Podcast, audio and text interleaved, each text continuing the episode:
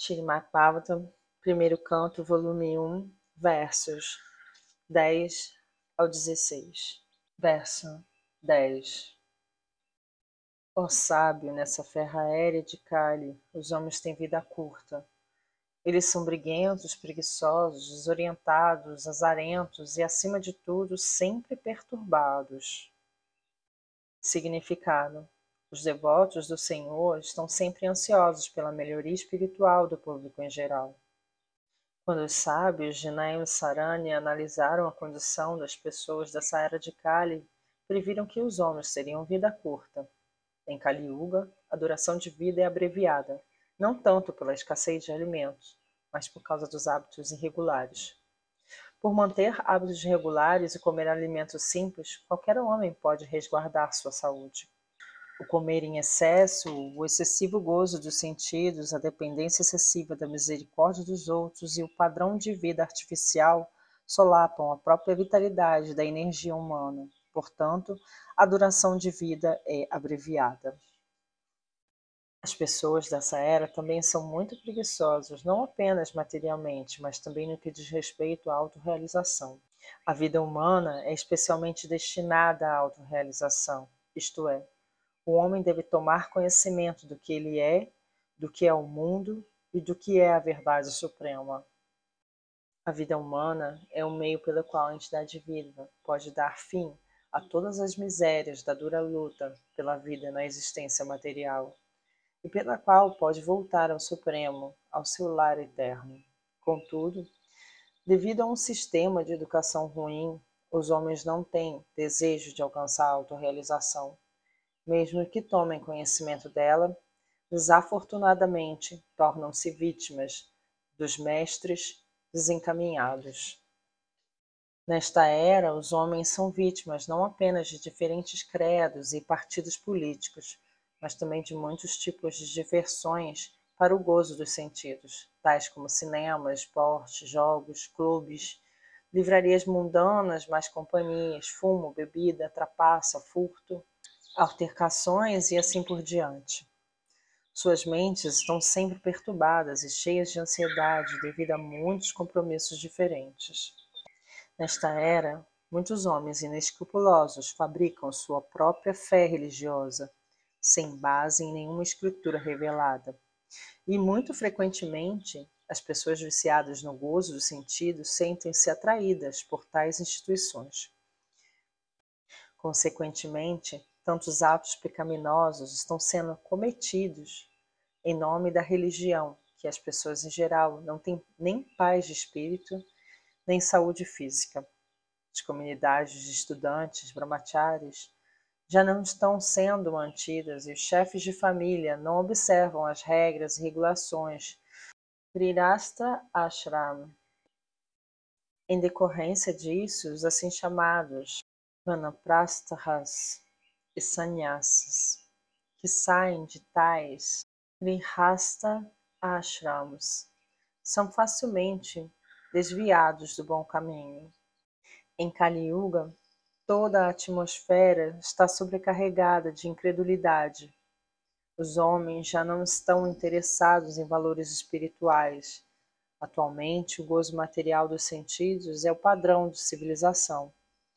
Para manter tais civilizações materiais, o homem tem formado complexas nações e comunidades, havendo uma constante tensão de guerras quentes, frias, entre esses diferentes grupos.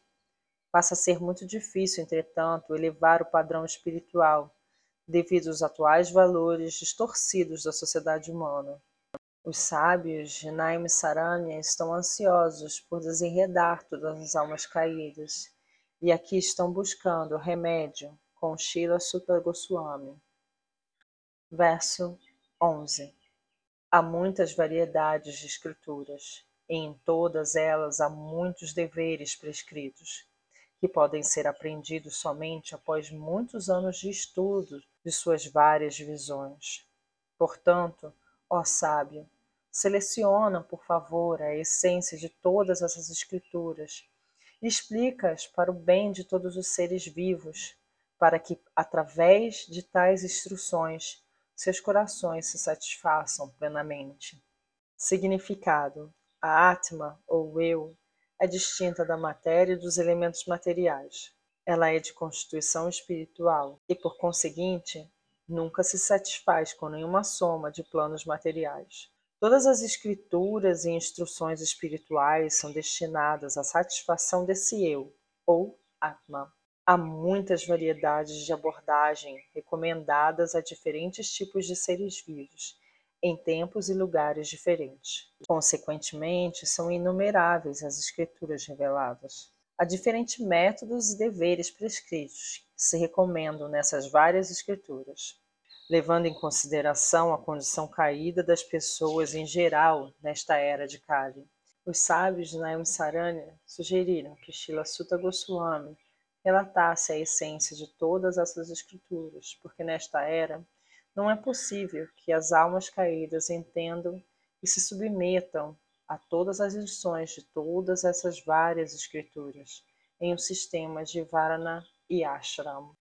A sociedade de Varna e Ashram era considerada a melhor instituição para elevar o ser humano à plataforma espiritual, mas devido a Kali Yuga, não é possível executar as regras e regulações de tais instituições. Tampouco é possível que as pessoas em geral rompam completamente relações com suas famílias, como a instituição de Varnashram prescreve. Toda a atmosfera está sobrecarregada de oposição.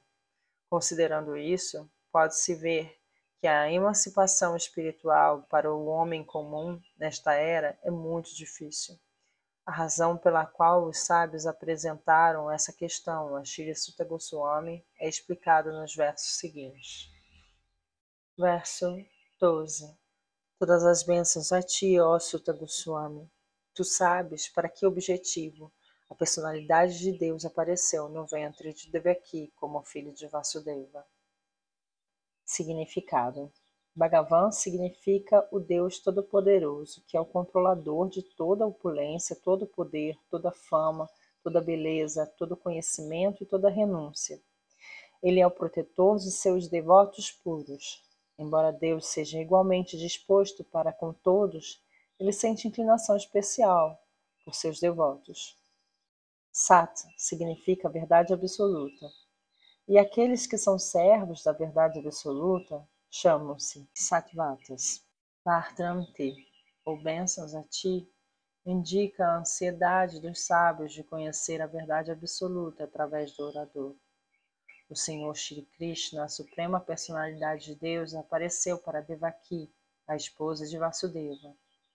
Vasudeva é o símbolo da posição transcendental em que acontece o aparecimento do Senhor Supremo. Verso 13 Ó oh, Sutta Goswami, estamos ávidos por aprender sobre a personalidade de Deus e suas encarnações. Por favor, explica-nos os ensinamentos transmitidos pelos mestres acharyas anteriores, pois nos elevamos tanto por falá-los quanto por ouvi-los. Significado: Os requisitos para ouvir a mensagem transcendental da verdade absoluta são aqui estabelecidos. O primeiro requisito é que a audiência deve ser muito sincera e estar ávida por ouvir, e o orador deve estar na linha de sucessão discipular proveniente do acharya reconhecido. A mensagem transcendental do absoluto não é compreensível para aqueles que estão absortos na matéria.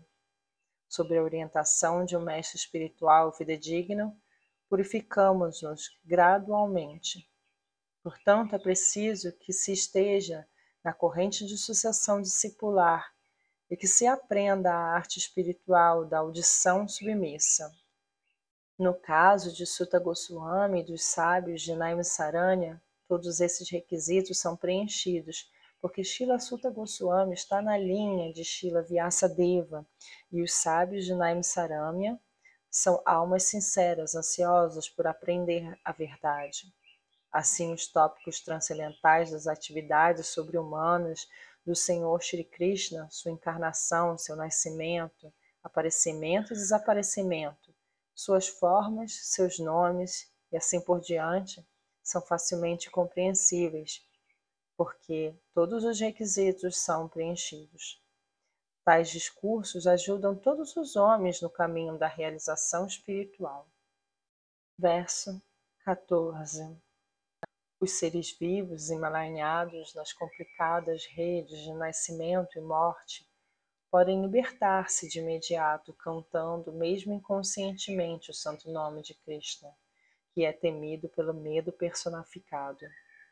Significado: Vasudeva, ou Senhor Krishna, a absoluta personalidade de Deus, é o supremo controlador de tudo.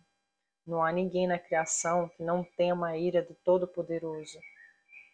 Grandes asuras como Ravana, Hiranyakashipu, Kamsa e outros, que eram entidades vivas muito poderosas, foram todas mortas pela personalidade de Deus. E o Todo-Poderoso Vasudeva dota seu nome com os poderes do seu eu pessoal. Tudo se relaciona com ele e tudo tem sua identidade nele. Aqui se diz que o nome de Krishna é temido até mesmo pelo medo personificado. Isso indica que o nome de Krishna não é diferente de Krishna. Portanto, o nome Krishna é tão poderoso quanto o próprio Senhor Krishna. Não há nenhuma diferença. Qualquer um, portanto, pode tirar proveito dos santos nomes do Senhor Shri Krishna, mesmo em meio aos maiores perigos. O nome transcendental de Krishna, mesmo quando pronunciado inconscientemente ou por força das circunstâncias, pode ajudar-nos a liberarmos das redes do nascimento e morte. Verso 15 Ó oh, Sutta, os grandes sábios que se abrigam completamente aos pés de lótus do Senhor podem de imediato santificar aqueles que entram em contato com eles ao passo que as águas do Ganges só podem santificar após o uso prolongado. Significado: Os devotos puros do Senhor são mais poderosos do que as águas do sagrado rio Ganges. Pode-se conseguir benefício espiritual através do uso prolongado das águas do Ganges, mas é possível santificar-se imediatamente pela misericórdia de um devoto puro do Senhor. Na Bhagavad Gita, é dito que qualquer pessoa, não importa se nascida Sudra, mulher ou mercador, pode abrigar-se aos pés de lótus do Senhor, e por fazê-lo, volta ao Supremo. Refugiar-se nos de lótus do Senhor significa refugiar-se nos devotos puros. Os devotos puros, cuja única ocupação é servir, são honrados com o nome de Prabhupada e Vishnupada, indicando que tais devotos são representantes dos pés de lótus do Senhor.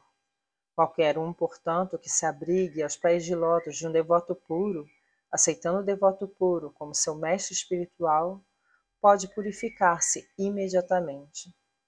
Tais devotos do Senhor são honrados em nível de igualdade com o Senhor, porque estão ocupados no mais confidencial serviço do Senhor visto que resgatam do mundo material as almas caídas que o Senhor quer de volta ao lar, de volta ao Supremo. Segundo as Escrituras reveladas, tais devotos puros são melhor conhecidos como vice-senhores.